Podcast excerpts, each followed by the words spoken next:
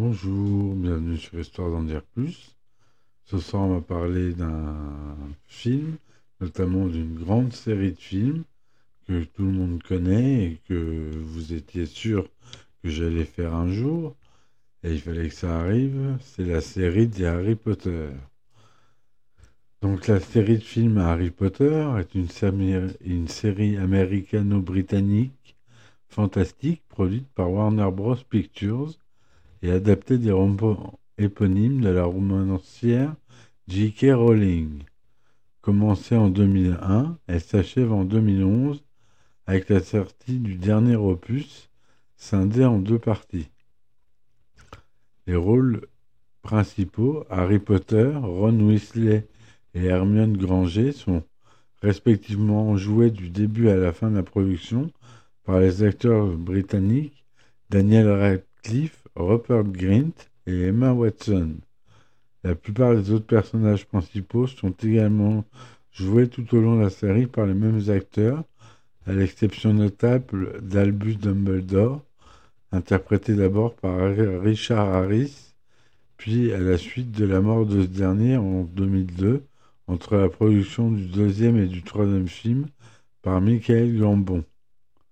La série de films connaît un immense succès commercial et culturels dans le monde, à l'instar des livres ont, qui, dont ils sont adaptés et des nombreux produits dérivés.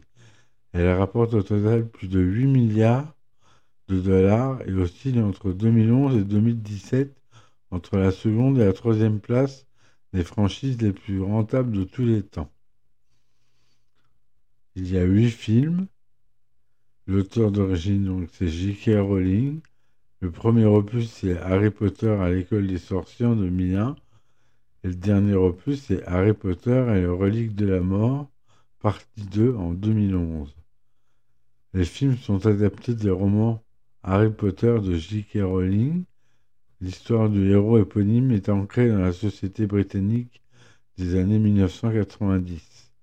Le jeune orphelin, élevé par son oncle et sa tante Moldu, c'est-à-dire non sorcier, découvre à l'âge de 11 ans qu'il possède des facultés magiques et qu'il est inscrit depuis sa naissance à l'école de sorcellerie Poudlard dirigée par Albus Dumbledore. Poudlard qui sera en original Hogwarts. À l'image des livres, chaque épisode cinématographique, à l'exception des deux derniers, retrace les aventures de Harry Potter sur une année scolaire à Poudlard en compagnie de ses deux amis Ron Weasley et Hermione Granger. L'intrigue principale de la même série mène à la confrontation entre Harry et Lord Voldemort, un mage noir, à la recherche de l'immortalité. Synopsis Harry Potter à l'école des sorciers en 2001. Harry Potter, jeune orphelin, a été élevé par son oncle et sa tante dans des conditions hostiles.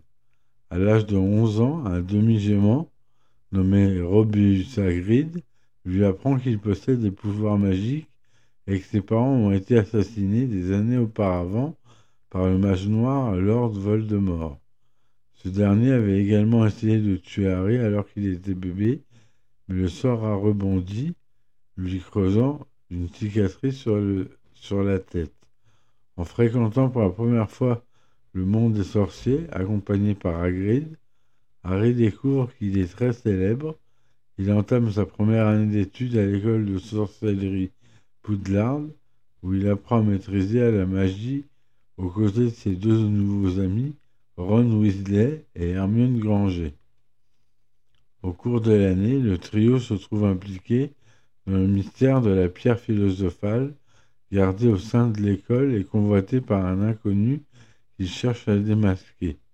L'enquête est menée durant toute l'année jusqu'à la fin où le jeune Harry Potter rencontre Voldemort, contraint de partager son corps avec celui du professeur Quirinus Quirrell et parvient à le repousser. Harry Potter à la Chambre des Secrets, 2002. Harry, Ron et Hermione retournent à Poudlard pour la deuxième année d'études, qui se relève plus intense que la précédente. élèves et fantômes sont retrouvés pétrifiés dans les couloirs, preuve que la chambre de secret a été ouverte et le monstre qu'elle renfermait depuis 50 ans a été libéré dans l'école.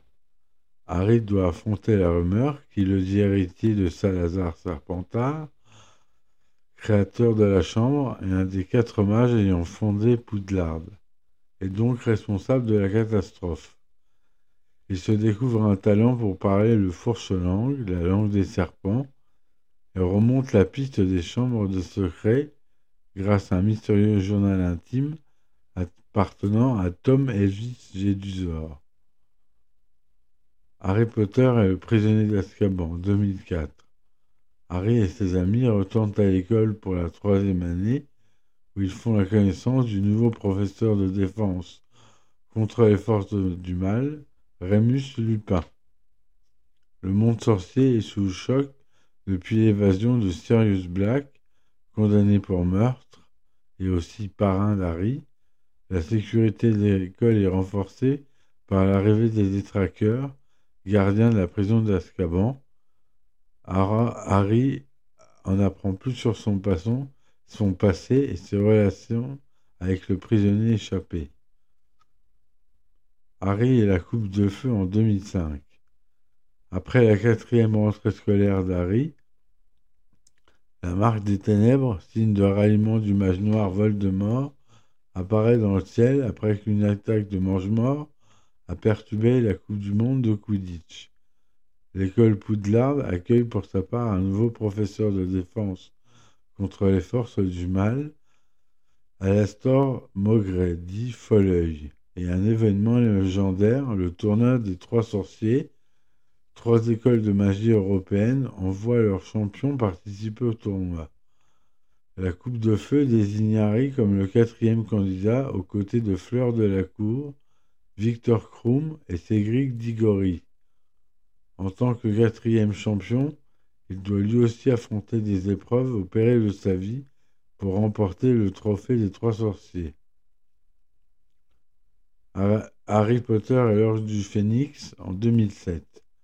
Alors qu'il entame une cinquième année d'études à Poudlard, Harry Potter découvre que la majorité des sorciers ne semblent pas croire au retour de Voldemort survenu à la fin de l'année précédente. Convaincu par une campagne de désinformation dirigée par le ministre de la Magie Cornelius Fudge, celui-ci impose un nouveau professeur de défense contre les forces du mal à Poudlard, Dolores Ombrage, chargé de maintenir l'ordre à l'école et de surveiller les faits et gestes de Dumbledore.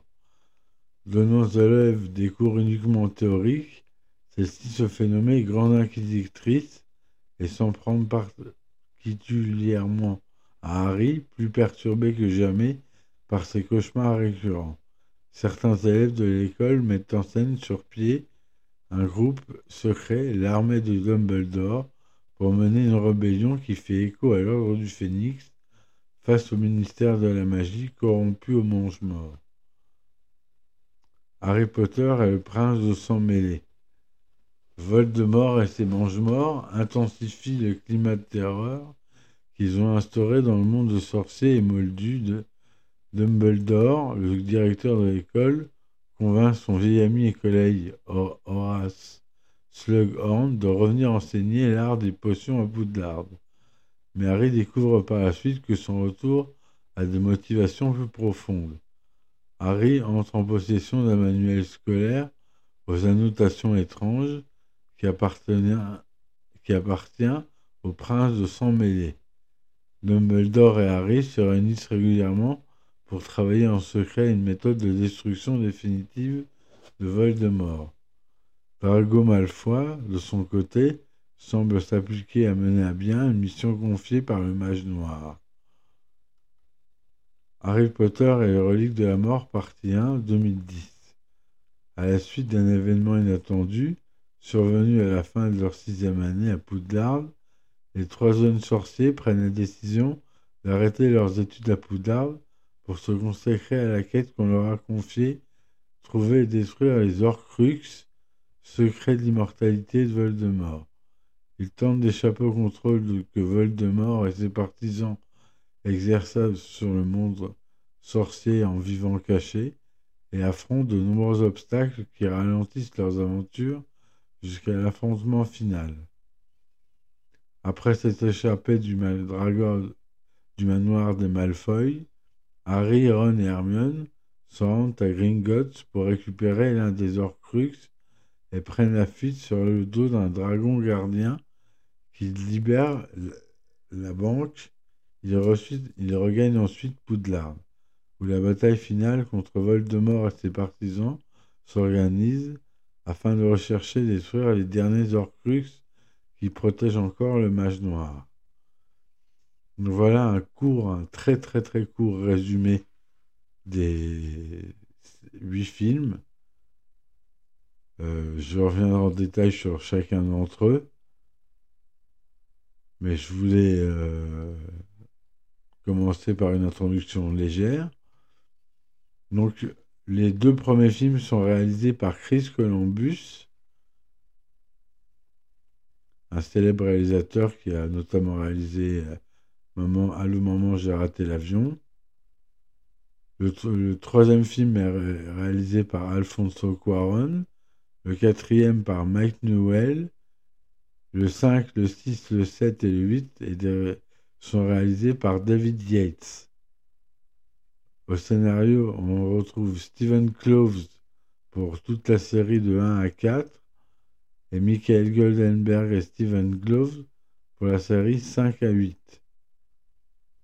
La musique est de John Williams du 1 au 3, Patrick Doyle pour le 4, et Nicholas Hopper pour le 5 et le 6, Alexandre Desplat pour le 7 et le 8. Ils sont sortis respectivement pour le premier le 16 décembre 2001, ensuite le 15 novembre 2002, le 4 juin 2004, le 18 novembre 2005, le 13 novembre juillet 2007, le 17 juillet 2009, le 19 novembre 2010 et enfin le 15 juillet 2011. Ça, c'est aux États-Unis et au Royaume-Uni. Leur durée aussi entre 152 minutes et 161 minutes.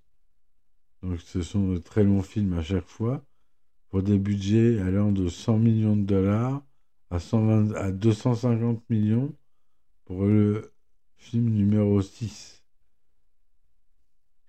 Tout est tourné en Technicolor en 35 mm, donc sur pellicule, au format 2,35e, 5 en cinémascope, en DLBSR, digital CRD, DTS et SDDS. La projection des deux premiers films se fera en 35 mm. Pour le troisième en 35 mm plus IMAX 10 mm 70 IMAX DMR 70 mm 15 perforations. 35 mm IMAX DMR 70 mm 15 perforations pour le quatrième. Et à partir, à partir du cinquième, ils sont fumés en 35 mm, plus en numérique, plus en IMAX DMR. Et même pour les deux derniers, en numérique 3D plus digital IMAX et IMAX 3D. La langue du tournage est bien sûr en anglais. Les, les les acteurs principaux sont Harry Potter, donc Daniel Radcliffe, Ron Weasley, Rupert Grint, Hermione Granger, Emma Watson, Drago Malfoy, Tom Felton, Ginny Wesley, Bonnie Wright, Neville Londuba, Matthew Lewis, Luna Lovegood et Vala Lynch.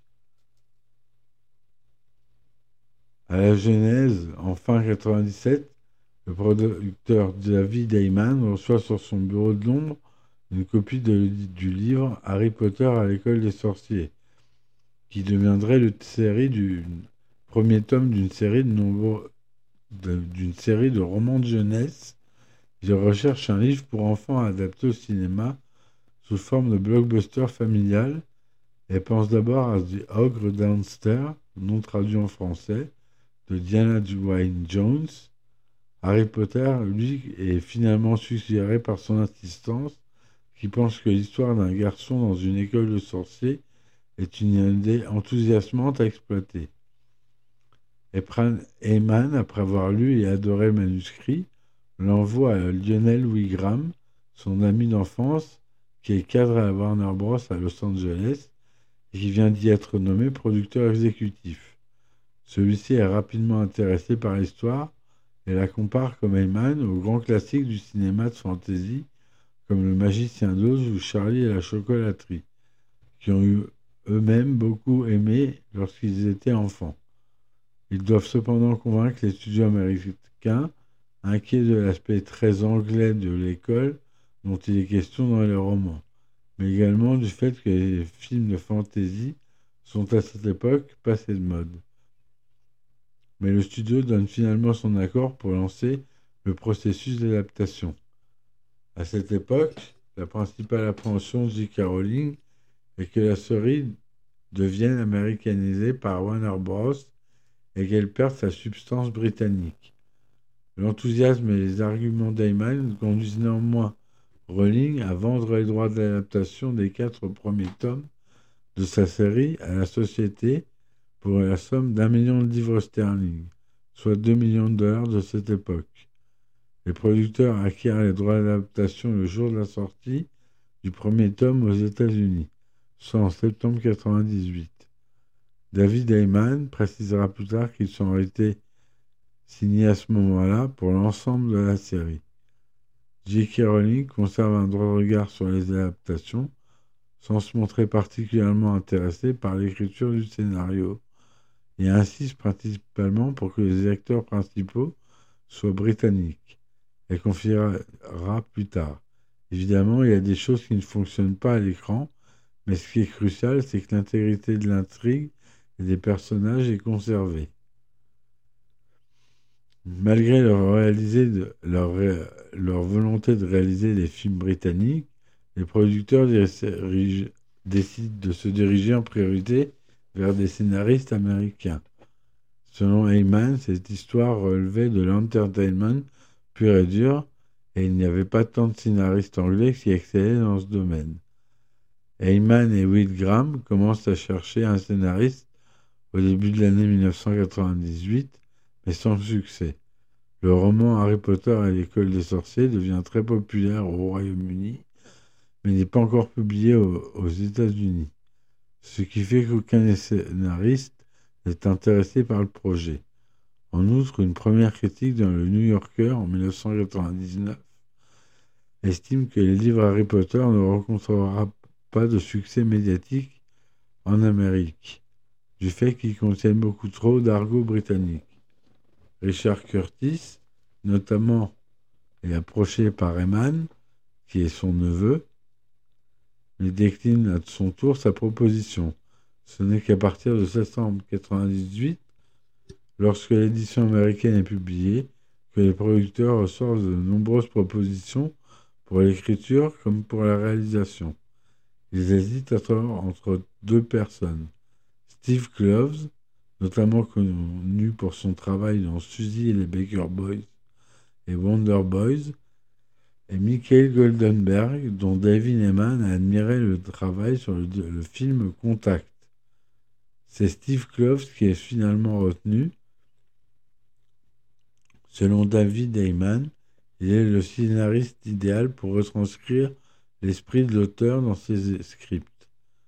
Lors de ses deux premières rencontres en 1999, Cloves surprend et rassure J.K. Rowling en lui avouant que, son avouant que son personnage préféré est Hermione Granger, personnage auquel l'auteur s'identifie le plus et qu'elle considère comme l'un des moins accessibles pour un homme.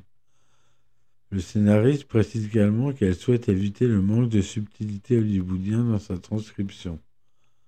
Steve Gloves écrit les scénarios de tous les films de la franchise, à l'exception du cinquième. À une période où le scénariste exprime le souhait de faire une pause, l'écriture de ce cinquième épisode comporte une trame plus sombre, plus psychologique, plus politique que les tomes précédents. Est alors confié à Michael Goldenberg, qui est resté proche du projet depuis les débuts. Il faut une décennie pour que paraisse l'intégralité de l'histoire d'Harry Potter en tant que tant pour les livres de, 1997 à 2007 que pour les films de 2001 à 2011. Il est particulièrement difficile pour Steve Kloves d'adapter un roman à une histoire dont il ne connaît pas la destinée des personnages. Les séries littéraires et cinématographiques évoluent donc en étroite collaboration. L'essentiel pour moi, selon J.K. Rowling, c'était qu'il ne fasse pas des personnages à mes personnages des choses que je ne voulais pas. J'étais au milieu d'une série de sept livres. Je voulais qu'on travaille ensemble sur la même intrigue. Sans dévoiler cette intrigue à venir, J.K. Rowling donne à plusieurs reprises des indications scénaristes à l'équipe afin que des événements et des éléments n'entrent pas en contradiction avec ceux des derniers livres qui ne sont pas encore parus. Le dernier tome est publié en juillet 2007, alors que le sixième film était alors en pré-production. Pour Steve Kloves, la façon de travailler, sur l'adaptation du dernier tome est donc complètement différente, puisqu'il disposait alors de tous les éléments dont il avait besoin. Mais selon David Eman, aucune adaptation n'a comporté de changements significatifs par rapport au livre. Et lorsque les changements au retrait sont intervenus, c'était systématiquement avec l'accord de Rowling. Le choix des réalisateurs. David Neyman contacte le réalisateur Mike Newell lors de la pré-production du premier film, en même temps que le scénariste Richard Curtis, mais Newell déclina alors la proposition.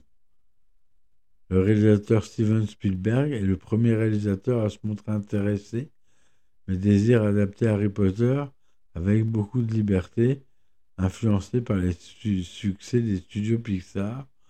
Son idée initiale est de réunir plusieurs romans Harry Potter pour développer l'univers de sorcellerie en animation, comme il aura le loisir de le faire plus tard avec son film adapté de l'univers de Tintin qui regroupe les histoires de plusieurs tomes. Après de longs débats sur cette question, Alan Horn, alors directeur de la Warner, juge préférable que les films soient tournés avec des acteurs, et Spielberg exprime quant à lui son souhait de travailler avec Haley Joel Osment dans le, rôle titre, qu'on a pu voir dans Sixième Sens, Forrest Gump ou AI, Intelligence Artificielle, un jeune acteur dont la prestation l'a impressionné dans Sixième Sens, comme je le disais à l'instant.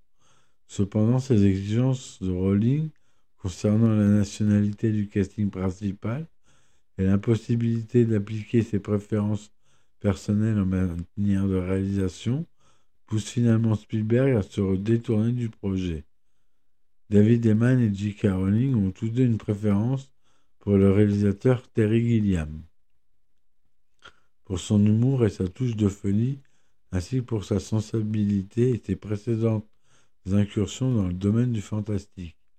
Mais Alan Horn, notamment, hésite à confier le projet à un cinéaste aussi imprévisible. Après avoir étudié de nombreuses autres propositions, dont celle de Jonathan Demme, Bram Building, Alan Parker, Rob Reiner, et à peu près environ 50 réalisateurs, tous en vogue à Hollywood à l'époque, le choix de la production se porte alors sur le réalisateur à la main américain Chris Columbus, connu dans les années 90 pour ses comédies et ses drames familiaux, tels que Madame Doubtfire et Maman j'ai raté l'avion. Il se montre à la fois le plus enthousiaste et le plus passionné, et le plus convaincant en matière de fidélité au roman. En outre, le cinéaste a l'habitude de travailler avec des enfants ce qui convient parfaitement aux besoins de premier film. Vers le milieu de la post-production du deuxième film, Chris Columbus, qui pense au départ réaliser les sept films prévus, décide finalement de passer la main usée sur le plan physique et souhaitant profiter davantage de ses enfants. Au total, quatre réalisateurs se succèdent sur la franchise, Le Mexicain Alfonso Cuaron remplace Chris Columbus pour le troisième film. Mike Newell, qui avait précédemment refusé le premier film, accepte finalement le quatrième. Et l'anglais David Yates, Yates réalise contre lui les, quant à lui les, quatre derniers épisodes. Alfonso Cuaron et Mike Newell ont chacun été, été invités à réaliser le film suivant leur adaptation respective, mais ont tous deux décliné la proposition en raison de fatigue. Selon Alan Horn, chaque réalisateur a apporté quelque chose de différent à la franchise. Le style visuel époustouflant d'Alfonso, l'humour de Mike, basé sur son expérience d'élève dans un pensionnat anglais, et le cran et le réalisme de David, qu'il a su parfaitement incorporer dans le monde des sorciers. Pour la distribution des rôles, Warner Bros. précise au début de la production qu'il souhaite conserver les mêmes jeunes acteurs américains principaux pour l'ensemble des films. En 80, entre 1999 et 2000, les acteurs choisis pour incarner les élèves de Poudlard sont pour la plupart inconnus, même si quelques-uns viennent tout juste de jouer dans quelques productions. David Copperfield pour Daniel Radcliffe en 1999, Anna et le roi pour Tom Felton la même année, Malfoy, et le casting des trois acteurs principaux dure presque un an et n'est finalisé qu'au dernier moment, avant le début du tournage, lorsque le réalisateur et le producteur obtiennent une alchimie entre les trois enfants. David Heyman et Suzy Figgis, directrice de casting, reçoivent des milliers de candidatures, dont celle d'Emma Watson, alors âgée de 9 ans, qui est la première du trio à être choisie, pour incarner Hermione Granger et Rupert Grint, 11 ans, pour incarner Ron Weasley. Le choix de Daniel Radcliffe, 10 ans, se fait quant à lui plus tardivement, au printemps 2000, Chris Columbus visionne David Copperfield et le remarque, mais les parents du garçon ne souhaitent pas qu'il participe au film. C'est un peu plus tard, en juin 2000, qu'Eman et Steve Kloves le rencontrent, non pas par hasard, mais c'était prévu lors d'une sortie au théâtre. Et Eman n'a dès lors plus que ce garçon en tête pour interpréter le rôle titre et Chris Columbus et lui finissent par convaincre ses parents de le faire participer au projet. Le réalisateur est convaincu par le potentiel et la courte expérience de Tom Felton après avoir vu ses auditions, mais il entre plusieurs rôles possibles, dont celui d'Harry Potter. Felton est finalement choisi pour interpréter Drago Malfoy, l'ennemi d'Harry. Excusez-moi. Les jeunes acteurs Matthew Lewis et les jumeaux Phelps après avoir passé les auditions, sont choisis pour interpréter respectivement Neville Londumas et les et les jumeaux Wesley, tout comme Bonnie White pour incarner Ginny Wesley. À ce moment de la production, le choix de Bonnie White est fait en toute conscience de l'importance que ce pourra avoir son personnage dans la suite de l'histoire, puisque J.K. Rowling aurait informé très tôt l'équipe, et notamment Chris Columbus, du lien sentimental entre Ginny et Harry Potter. Le secret fut conservé tout au long des tournages, les acteurs eux-mêmes n'ayant pas été mis au courant. Evanna Lynch, quant à elle, choisit pour interpréter Luna Lovegood à partir du cinquième film. Le casting des adultes est en revanche riche en vedettes, issus de la scène et du cinéma britannique ou irlandais, pour interpréter à Grid, le choix de J.K. Rowling se porte naturellement sur l'acteur Robbie Coltrane, qui est doublé pour les scènes en plan large par Martin Bayfield, un ancien joueur de rugby mesurant un peu plus de 2 mètres. L'acteur écossais est un des premiers acteurs à être choisi sur la production.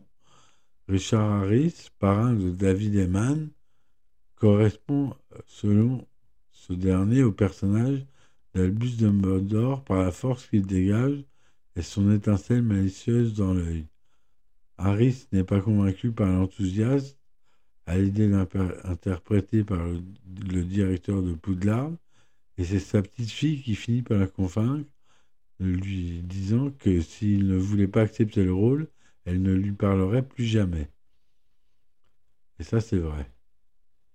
Authentique, et vous pouvez le voir sur les éditions DVD euh, euh, du film que j'ai regardé avant de faire euh, ce podcast. Alan Rickman accepte d'incarner le professeur Severus Rogue, Severus Rogue après avoir eu une conversation avec J.K. Rowling qu'il a aidé très tôt à comprendre la complexité de son personnage. Pour le rôle de Minerva McGonagall, le professeur de métamorphose et directrice de la maison Gryffondor, Eman et Chris Columbus n'envisagent plus personne d'autre que Maggie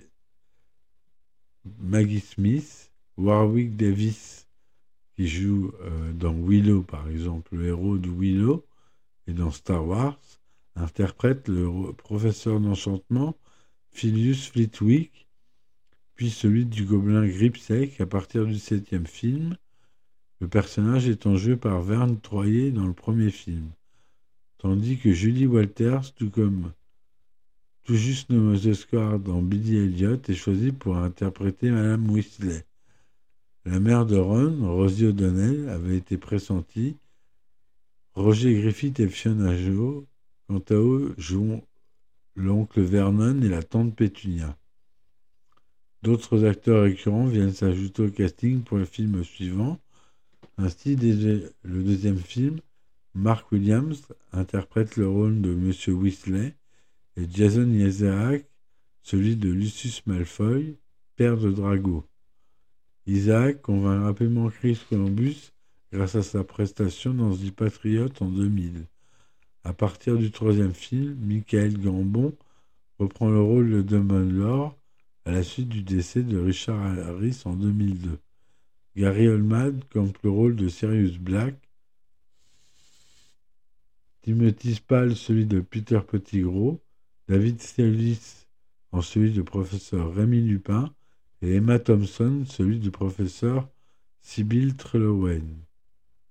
Ralph Fiennes dans le rôle de Lord Voldemort et Brendan Gleeson dans celui d'Alaston Mowgray arrive à partir du quatrième film, tandis que Helena Bonham Carter dans le rôle de Bellatrix Lestrange et Imelda Stoughton pour celui de De l'ombre sombrage rejoignent le, casting principal à partir de l'épisode 5. De nombreux autres acteurs très populaires aux États-Unis, aux, Royaume-Uni, pardon, sont choisis pour interpréter des rôles plus secondaires ou ne figurant que dans un épisode de la série. John Cleese euh, des Monty Python pour Nick quasi John Hurt pour Mr. Ollivander, le vendeur de baguettes magiques, etc., etc. Kenneth Branagh, Robert Hardy, Helen McCory, Kelly MacDonald, Sarah Hind, enfin beaucoup de monde.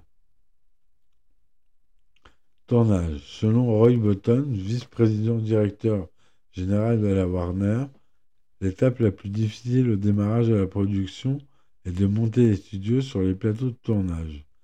Ils sont en premier lieu à réserver l'ensemble des locaux de Pinewood mais se tourne finalement vers ceux de Livetsen, une ancienne usine avion désertée, qui est financièrement plus accessible et très spacieux. Le site au départ considéré un peu chic, peu chic, délabré et déprimant, est entièrement aménagé pour les seuls besoins des films Harry Potter. Une cantine y est construite, de même que des salles de classe pour les plus jeunes acteurs, un enclos extérieur de dressage d'animaux, un terrain de loisirs, des salles de montage et d'effets spéciaux, etc. Le tournage commence le 29 septembre 2000. Certains plateaux et décors resteront en place pendant toute la durée, la durée du tournage des huit films. Six directeurs de la photographie en charge de l'esthétique de l'éclairage se succèdent à la série. John Seal, Roger Pratt, Michael Serezin, Sladomir Rizziak, Bruno Delbonnel et Eduardo Serra. Seront, selon Bruno Delbonnel, chaque directeur de photographie au fil des huit films Harry Potter, a dû relever le défi de tourner et d'éclairer les mêmes décors, décors emblématiques de manière différente et unique. Les couleurs vives sont nettement atténuées au fur et à mesure des films. Pour Harry Potter et le prince dans son mêlé, Bruno Delbenel et le réalisateur David Dietz ont pris la, décision de ne pas opter pour le numérique, estimant qu'aucun appareil de cette gamme n'était à la hauteur de l'argentique 35 mm en termes de capacité à capturer la finesse de certains détails et tons précis. Delbenel a été nommé à l'Oscar de la meilleure photographie en 2010 pour Le Prince sans mêlée, a été invité à retravailler sur les deux parties des deux Harry Potter à la relique de la mort. Il a cependant refusé en craignant de se répéter. Le choix du 35 mm sera appuyé par Eduardo Serra et repris sur les reliques de la mort en maintenant une approche avec un objectif grand angle mettant en valeur les décors et les environnements. Conception des décors. Pour concevoir les décors, le choix est donné à Louis Graham, se porte rapidement sur Stuart Gregg, chef décorateur, triplement oscarisé pour ses décors sur Gandhi, les lésions dangereuses et le patient anglais. Je me la bouche. Wigram a eu déjà l'occasion de travailler avec lui peu de temps avant et admire son travail qu'il qualifie de raffiné. Craig est l'un des premiers collaborateurs de la production et travaillera sur tous les épisodes de la franchise en créant puis en faisant évoluer l'architecture de Poudlard, le lieu principal des aventures. Il a fait venir son ensemblière Stéphanie Macmillan, avec lequel il a l'habitude de travailler, qui d'habiller et décorer les plateaux. Lors de la pré-production du premier film, J. Rowling dessinera rapidement à l'attention de Stuart Craig une petite carte extérieure représentant le château et ses environs, vue du dessus, avec la location, la location des différents éléments extérieurs, comme la forêt interdite, la cabane d'Agrid, le terrain de Quidditch, la gare de Préolard, etc. Ce document servira de base jusqu'au dernier jour de tournage. À ce stade de la production, l'équipe hésite encore entre tourner les scènes en décor réel ou construire tous les décors en studio. Le château d'Anwick et la cathédrale de Gloucester ont été choisis comme principaux lieux de tournage réels pour les premiers films tandis que les promenades dans les couloirs de cours de métamorphose et certaines salles de classe ont été filmées dans un premier temps dans la, cathédrale de Durham et au Christ Church College. Nous avons fini par construire presque tout l'univers en studio, mais à l'époque du premier film, c'était impossible de tout créer, aussi bien sur le plan économique que pratique. Alors nous avons cherché des lieux de tournage en les cherchant, nous avons découvert à quoi devait ressembler Poudlard. Ça, c'est Stuart Craig, chef des décors, qui le dit. Le chef décorateur imagine le château de Poudlard, décrit dans les livres comme ayant plus de 1000 ans, comme un mélange architectural entre le Christ Church College d'Oxford, la cathédrale de Dunham et celle de Gloucester. Il s'inspire donc principalement de la structure de ces trois monuments anciens pour créer une maquette à grande échelle du château qu'il souhaite rendre le plus crédible possible. Selon lui, la magie a d'autant plus de force dans un cadre apparemment familier réel, dans un endroit fantaisiste. Par ailleurs, un architecte indique que la cathédrale de Durham a été utilisée comme modèle pour toute une section du château les tours jumelles carrées de l'école étant presque une réplique exacte de celle de Durham, étant rehaussée de flèches pointues sur ses sommets.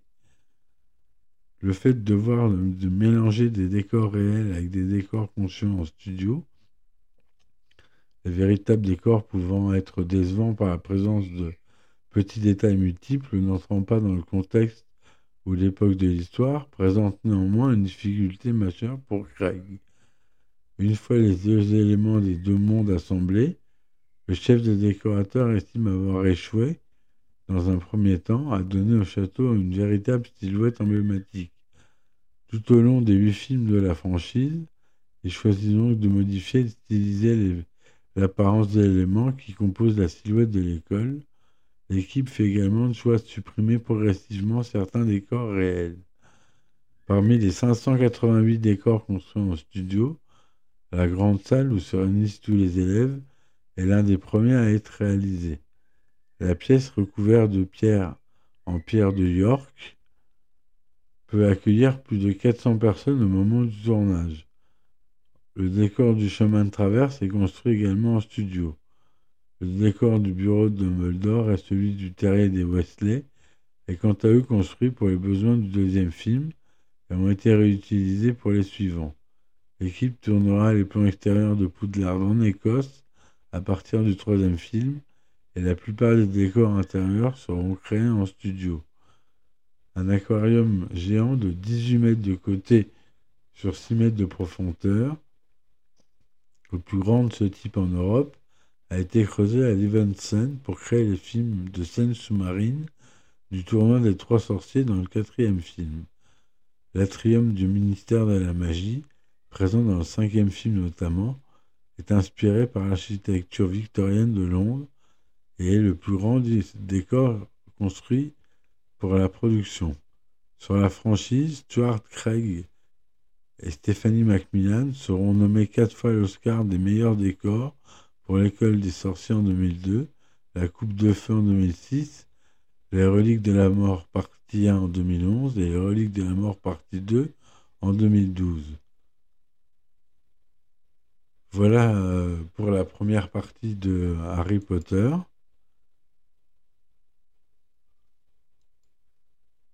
J'espère que ça vous aura plu.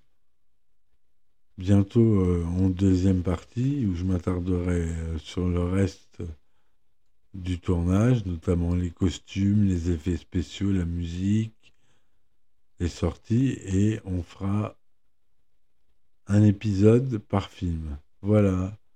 J'espère que vous avez aimé. Je vous dis à ciao ciao et à bientôt. Bye.